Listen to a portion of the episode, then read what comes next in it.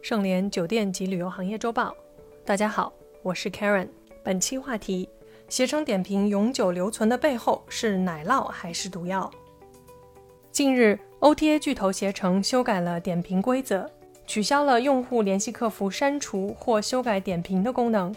这次调整意味着，一旦客人差评了酒店，就不能再自行修改和删除了。在印象口口相传盛行的当下，OTA 上的点评和分数对于酒店来说呢，是考核业绩的一项重要指标。根据康奈尔大学最近的研究表明，酒店的评分每提高一分，如果满分为五分的话，在不影响市场占有率的情况下。客房价格可以提升百分之十一点二，可见在 OTA 上，客人的点评对于酒店重要程度不言而喻。近年来，各家酒店更是各显神通，想方设法提高酒店在网上的评价和形象。然而，携程这条规则的变更呢，让酒店的运营压力也是越来越大。对于消费者而言，点评被禁止修改或删除，可能是一种解脱。之前，一则因女住客给酒店差评而被酒店员工威胁的新闻登上了热搜。为了让客人删除差评，这家酒店员工不惜以暴露客人隐私为要挟的行为呢，让很多人感到气愤。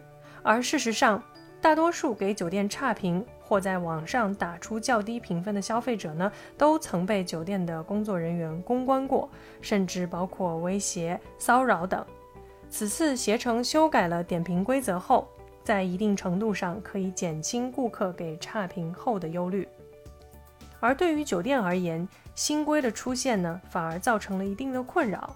OTA 的评论通常与酒店和员工的利益息息相关，差评的出现或数量过多，会让他们的奖金受到影响。相关部门还会在例会上被管理者甚至业主方问责。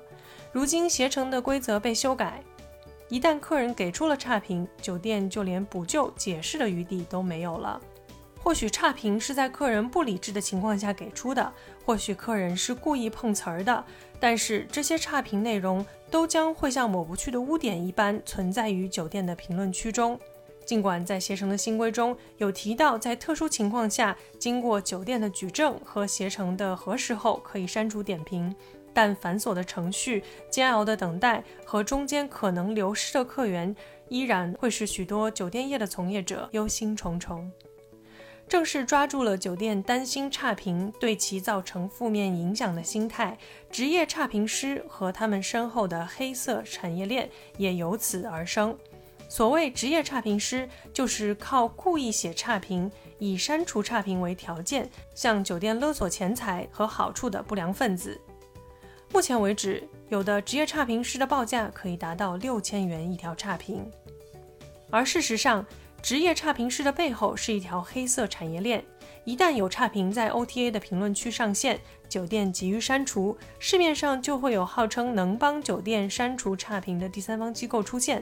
他们就是通过自导自演向酒店勒索骗钱，先是给酒店写差评，然后联系酒店要一笔很高的费用。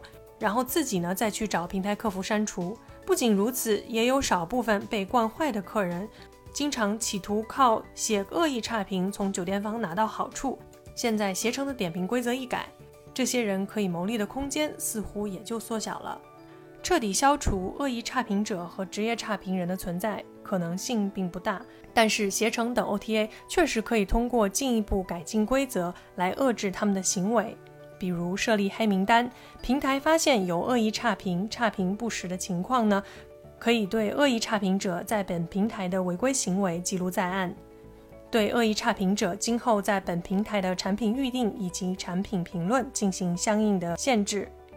此外，平台也可以考虑帮助被恶意差评的酒店，比如通过平台自身的优势，对受差评影响较大的酒店给予相应的支持，这样酒店会觉得平台更加具有温度。同时，携程可以设立一个双向点评机制，让酒店也能评论客人，或许能让客人在发表评论前更加理性和客观，减少恶意的差评和评论。总体而言。尽管携程的点评新规看上去是从酒店的消费者和酒店本身的利益出发，为他们撑起一把保护伞，但似乎许多酒店并不领情，反而不安。而对于理性的消费者来说，写差评本身就不打算将其删除，规则改变对他们影响并不是很大。携程客服不再直接帮用户修改、删除点评，对酒店而言有利有弊。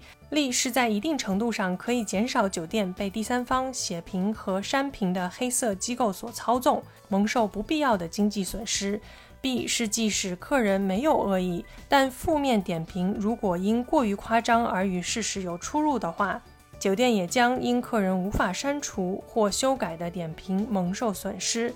虽然酒店可以以点评回复的方式在客人负面评价的下方进行解释，但给人的感觉往往会是酒店在找理由狡辩。因此，携程这一举动是利大于弊还是弊大于利，有待于未来实践检验。本文部分内容来自酒店收益管理及盛联国际。感谢收听本期内容。如果喜欢节目，请别忘了为主播分享一下。我是 Karen，我们下周见。搜索公众号 A A H M C O，关注盛联国际，查看音频文字版。本节目由盛联国际独家制作播出。